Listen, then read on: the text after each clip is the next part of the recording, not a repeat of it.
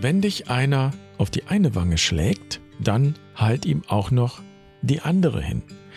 Das ist so landläufig die Vorstellung, wie sich Menschen aus christlicher Sicht idealerweise in Konflikten verhalten sollten. Jedenfalls habe ich das in meiner religiösen Sozialisation so erzählt bekommen. Obwohl zugleich völlig klar war, dass kaum jemand dieses irre anspruchsvolle Ideal erreicht. Demütig einstecken, statt auszuteilen, passiv sein wie ein unschuldiges Lamm. Diese Geschichte mit der Wange ist mit ein Grund, warum ich Theologie studieren wollte. Ich wollte wissen, ob sich hinter diesem süßlichen Masochismus, den man mir dabei bringen wollte, noch irgendetwas Gesundes und Hilfreiches verbirgt. Etwas, was wirklich Sinn macht.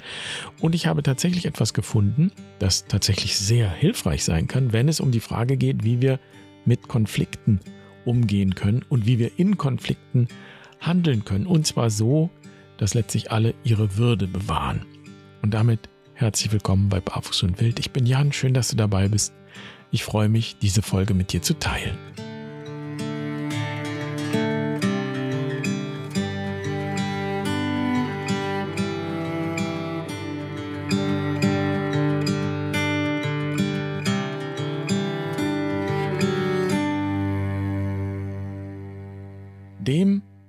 Auf die eine Wange schlägt, dem halt auch die andere hin.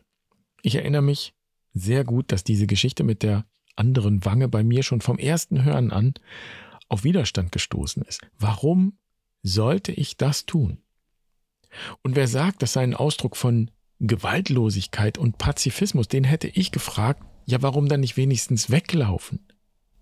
Warum sollte ich mich bewusst in eine Situation begeben, in der ich noch mehr leide? Und dann kommt noch dazu, dass ich natürlich auch den Impuls in mir kenne, dass ich gerne zurückschlagen möchte. Das wäre der extreme Pol auf der einen Seite. Und jetzt kommt Jesus und setzt einen extremen Pol auf der anderen Seite. Nicht nur auf Gewalt verzichten, sondern auch noch bewusst Gewalt über sich ergehen lassen. Dieses Dilemma, das geht ja nicht zusammen. Das hat bei mir dazu geführt, immer das Gefühl zu haben, meine Aggressionen seien etwas Schlechtes. Etwas, das ich unterdrücken muss. Und ich fürchte, da bin ich nicht der Einzige. Und das Problem an der Sache ist dieses. Aggressionen lassen sich nicht unterdrücken. Sie gehören zum Leben. Sie sind Leben. Leben ist auch eine aggressive Angelegenheit. Aggression bedeutet so viel wie angreifen, etwas in Angriff nehmen. Und das Gegenteil davon ist Depression. Das bedeutet wörtlich so viel wie niederdrücken oder runterziehen. Wer Aggression unterdrückt, gerät zwangsläufig in die Depression, wie auch immer das dann konkret aussieht. Und unterdrückte Aggressionen kommen so oder so auf irgendeine Weise wieder zum Vorschein. Sie quellen aus allen Ritzen. Und dann kann es passieren, dass die ganzen angestauten Aggressionen sich plötzlich und meistens unerwartet, auf jeden Fall aber unkontrolliert entladen mir geht das so. Und ich könnte jetzt von einigen Situationen erzählen, in denen meine ganzen angestauten Aggressionen praktisch explodiert sind. Und ich kann sagen, das hat es nicht besser gemacht. Ich habe auf die Weise Menschen verletzt. Ich habe Dinge gesagt, die ich, wenn ich es recht bedenke, lieber nicht gesagt hätte. Ich habe Dinge komplizierter gemacht und so weiter. Und natürlich kann es auch sein, dass sich die ganzen angestauten Aggressionen gegen einen selbst richten. Ich gehöre nicht zu diesen Menschen, aber ich kenne solche, die dann praktisch die Aggressionen gegen sich richten und dann im Prinzip einen Krieg in sich selbst beginnen. Rein äußerlich scheint dann alles friedlich. Und diese Leute kommen dem Wang-Ideal schon recht nahe, weil sie ja zumindest augenscheinlich gewaltfrei durch die Gegend laufen. Sie sagen nichts Böses, sie tun nichts Böses. Aber letztlich sind die Spuren der Verwüstung nur nicht sichtbar. Der seelischen Verwüstung muss man ja sagen. Also unterdrücken ist keine Lösung. Und das hat Jesus mit diesem Bild von der Wange auch gar nicht gemeint. Was aber dann? Es gibt in diesem Fall einen sehr einfachen Weg, das herauszufinden. Wir können diese Aussage in ihrem historischen Kontext betrachten und in der Situation, in die hinein diese Worte gesprochen wurden. Sowas macht man, wenn man Theologie studiert. Jedenfalls habe ich das gemacht. Und das hat ein völlig neues Licht auf diesen Text geworfen.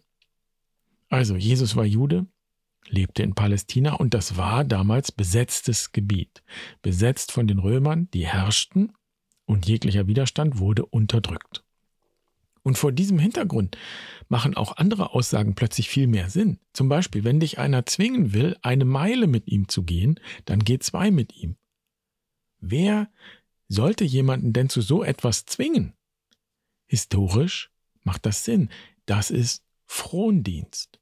Und zudem konnten alle Bewohner der römischen Provinzen jederzeit von den Besatzern gezwungen werden, mit Gewalt. Und jetzt wird deutlich, diese Reaktionen noch eine extra Meile zu gehen oder die andere Wange hinzuhalten, das hat gar nichts damit zu tun, demütig, masochistisch alles über sich ergehen zu lassen. Es ist im Gegenteil ein Ausdruck der eigenen Freiheit und Würde. Ich werde gedemütigt, aber ich entscheide mich, mich nicht gedemütigt zu fühlen. Und die andere Wange hinzuhalten, das bedeutet dann, du kannst mich schlagen, du kannst mich demütigen, du kannst mich unterdrücken, aber du kannst mir nicht meine Würde nehmen. Soweit, so gut. Bleibt natürlich die Frage, ob und wie uns dann so ein Satz, dann halt auch die andere Wange hin, heute in unserer Zeit überhaupt in Konflikten helfen kann. In jedem Fall darf schon mal festgehalten werden, dass wir diese Empfehlungen nicht dafür heranziehen müssen. Es ist ausdrücklich nirgendwo geschrieben, dass Menschen, insbesondere Christen, alles über sich ergehen lassen müssten wie unschuldige Lämmer. Wir sind keine unschuldigen Lämmer. Wir sind auch keine unschuldigen Kinder mehr. Das wäre ungefähr dasselbe. Wir sind Erwachsene. Und unsere Aufgabe ist es, Kinder zu schützen, auch das innere Kind in uns, wenn man so will. Wenn wir einfach immer alles über uns ergehen lassen, dann werden wir depressiv. Oder wir explodieren irgendwann. Und das heißt, dann übernehmen wir nicht die Verantwortung für uns, sondern wir bleiben passiv. Und das, und hier wird's interessant, wäre ja dann das Gegenteil von die andere Wange hinhalten. Denn das ist, wie wir sehen, vom historischen Kontext her kein bisschen passiv, sondern absolut bewusst und aktiv. Wir können festhalten, dass es darum geht, in Konflikten die eigene Freiheit und Würde zu bewahren und zu hüten, also aktiv zu bleiben. Was wir auch festhalten können, ist das Folgende, und das ist wichtig. Die Aussage über die andere Wange ist keine allgemeine Aussage. Es heißt eben nicht, mach es immer so. Die Aussage ist situativ. In dieser Situation ist das eine Option, die eigene Freiheit und Würde dadurch zu bewahren, die andere Wange auch noch hinzuhalten, auch wenn es nach dem Gegenteil aussieht. Man nennt das eine paradoxe Intervention. Die andere Wange hinzuhalten ist paradox. Es ist nicht das, was jemand erwartungsgemäß tun würde. Und vermutlich war das auch die Intention hinter diesen Sprüchen. Tu nicht das, was alle erwarten. Lauf nicht wie das Eselchen der Möhre hinterher. Geh nicht wie das Hündchen auf den Knochen. Tu nicht das, was in diesem Fall die Besatzungsmacht und ihre Ausführenden erwarten. Damit durchbrichst du das Muster, das Muster von Angst und Gewalt. Und die Frage ist jetzt, ja, was bräuchte ich denn eigentlich, um in einer Konfliktsituation auch so handeln zu können? Auch paradox handeln zu können. Also ein Muster, wie auch immer es aussieht, zu durchbrechen. Ich würde sagen, dass in den meisten Konflikten die allereinfachste Möglichkeit darin besteht, sich rauszunehmen. Also das Spielfeld zu verlassen, nicht weiterzumachen, auszusteigen. Und ich meine damit nicht, dass jemand vor einem Konflikt flieht. Es geht eher um eine Art Konfliktpause, in der ich die Möglichkeit habe, mich für mich selbst zu sammeln. Es geht darum, einen Schritt zurücktreten zu können. Und da wird deutlich, dass das mit der anderen Wange schon eine sehr spezielle Sache ist, denn in dieser Situation gibt es ja keine Ausstiegsmöglichkeit. Wenn ich von der Besatzungsmacht festgenommen werde, kann ich ja eben nicht einfach gehen. In den allermeisten Konflikten geht das aber. Also, muss ich bleiben? Muss ich weitermachen? Oder kann ich mir Zeit nehmen, mich zu sammeln. Was machen wir eigentlich gerade? Worum geht es genau? Was will ich? Was sind meine Möglichkeiten? Und ich würde sagen, in den allermeisten Konflikten wäre das schon eine paradoxe Intervention. Denn in der Regel wollen wir schnell eine Lösung und bekanntlich gibt es drei Möglichkeiten, mit Angst oder eben mit Konflikten, das kommt auf selber raus, umzugehen. Das ist unser Normalprogramm. Angriff, Flucht oder sich totstellen. Angriff, Flucht, sich totstellen. Und du kannst für dich prüfen, welcher Konflikttyp bist du. Bläst du eher impulsiv zum Gegenangriff? Ergreifst du die Flucht? Oder stellst du dich tot? Und sich zu sammeln und die eigenen Möglichkeiten zu prüfen, ist keines von den dreien. Es bedeutet, dass du anschließend, nachdem du dich gesammelt hast, natürlich wieder zurückkehrst und dich wieder in den Konflikt hineinbegibst. Nur jetzt eben mit einem anderen Bewusstsein. Du bist nicht mehr passiv. Das heißt, du erleidest den Konflikt nicht einfach nur, sondern du stellst dich bewusst. Das klingt sehr theoretisch, ich weiß, aber das liegt daran, dass es hier eben keine allgemeingültige äußere Lösung gibt. Eben nicht immer die Wange hinhalten oder immer dieses oder immer jenes tun. Das hier ist eine Frage der Haltung. Und die ist es, die du einüben kannst. Am besten schon bevor ein Konflikt aufkommt. Ich würde sogar sagen, dass alle spirituellen Übungen aller gesunden spirituellen Traditionen dieser Welt hier ihren ursprünglichen Sitz im Leben haben. Es geht nicht in erster Linie um irgendeinen übernatürlichen Firlefanz, um Erleuchtung oder besondere okkulte Erfahrungen.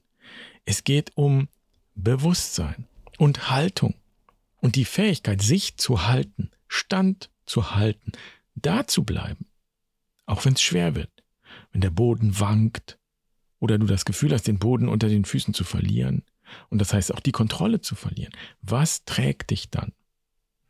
Und deshalb würde ich das Ganze auf eine Übung verdichten.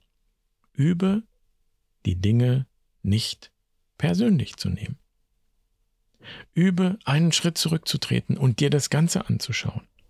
Ruhig, unvoreingenommen, liebevoll. Übe deine eigenen Gefühle bewusst wahrzunehmen und zu betrachten, die Gedanken, die dir kommen, bewusst wahrzunehmen und zu betrachten und dich nicht hundertprozentig mit all dem zu identifizieren. So entsteht die Möglichkeit, Verletzungen, die Konflikte mit sich bringen, anzunehmen. Und ich sage nicht ertragen, weil es nicht darum geht, irgendetwas zu ertragen. Verletzungen sind da und sie sind scheiße. Aber du kannst lernen, dass es immer noch einen Teil in dir gibt, der nicht verletzbar ist, der eben zurücktreten und das Ganze betrachten kann. Und du kannst üben, das heißt, du kannst diesen Teil stärken. Dieser Teil sieht dann, wo und wie du selbst verletzt bist. Das innere Kind zum Beispiel, das durch einen Konflikt wieder mit altem Schmerz konfrontiert ist. Das ist schmerzhaft, aber du bist nicht identisch mit deinem inneren Kind, sondern du bist mehr als es. Und so kannst du dich um diesen Schmerz kümmern. Und du hast mehr Optionen als dein inneres Kind. Und so wird ein Schuh draus. Dein inneres Kind, wenn wir bei dem Bild bleiben, braucht dich in dieser erwachsenen, verantwortlichen Haltung. Wir nennen diesen Anteil in dir, der unverletzlich ist, der nicht beleidigt werden kann, das wahre Selbst. Die andere Wange hinhalten hat aus dieser Perspektive nichts mit falscher Selbstverleugnung zu tun, sondern ist Ausdruck wahren Selbstbewusstseins. Und insofern hieße selbstbewusst mit Konflikten umgehen, dass du ein Bewusstsein für dieses wahre Selbst entwickelst und pflegst. Und dann wirst du die Dinge nicht mehr so persönlich nehmen, was ja ein Antreiber von Konflikten ist. Du wirst anders mit Konflikten umgehen oder anders in Konflikten handeln. Und vor allem wirst du wissen, wie du das tust. Niemand sonst kann das wissen. Es gibt eine Geschichte aus der buddhistischen Tradition, die diese Art von Selbstbewusstsein, das sich mit nichts, weder mit Gutem noch mit Schlechtem, identifizieren muss, auf die Spitze treibt. Und manchmal hilft eine Überzeichnung ja, um einen wesentlichen Kern begreifbar zu machen. Es ist eine Geschichte von dem Zen-Meister Hakuin. Der war in seiner Nachbarschaft sehr beliebt, wegen seines reinen Lebenswandels.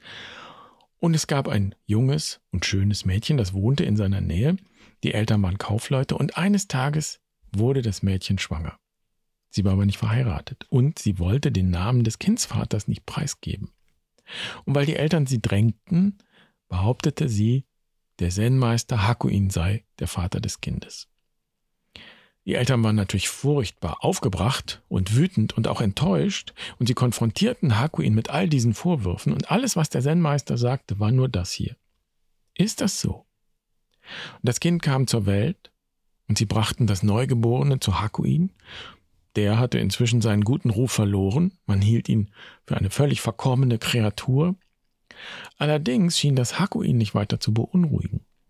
Die Eltern des Mädchens riefen also mit Vorwurf in der Stimme Hier, dein Kind. Und Hakuin sagte nur Ist das so? Und er nahm das Kind auf, sorgte gut für das Kind, pflegte es und behütete es wie sein eigenes Fleisch und Blut. Und so verging ein Jahr. Und dann hielt es die junge Mutter nicht mehr aus. Sie beichtete ihren Eltern die Wahrheit. Der Vater ihres Kindes sei ein armer junger Fischer und nicht der Zen-Meister Hakuin.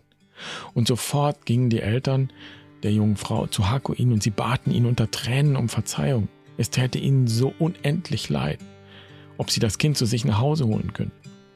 Hakuin war einverstanden, er übergab ihnen das Kind und überströmt von Tränen dankten sie ihm nochmals und sagten, Du bist ein so reiner Mensch, ein wahrer Meister. Und Hakuin sagte nur, Ist das so?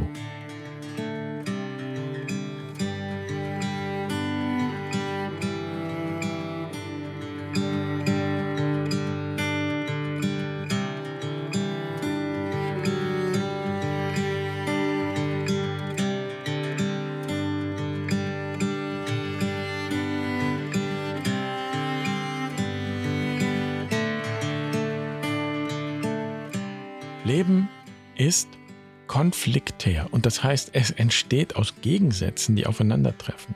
Und im Wort Konflikt steckt die Wurzel kon, das heißt mit, miteinander, zusammen. Konflikt heißt wörtlich eigentlich Zusammenprall. Und wenn es gelingt, einen Schritt zurückzutreten und nicht nur die eine oder die andere Seite zu sehen, sondern das Ganze in den Blick zu nehmen, dann fällt meistens auch etwas in den Blick, das weiterführt. Du kannst diesen Blick natürlich nicht von anderen einfordern, du kannst nur für dich selbst diesen Blick einüben.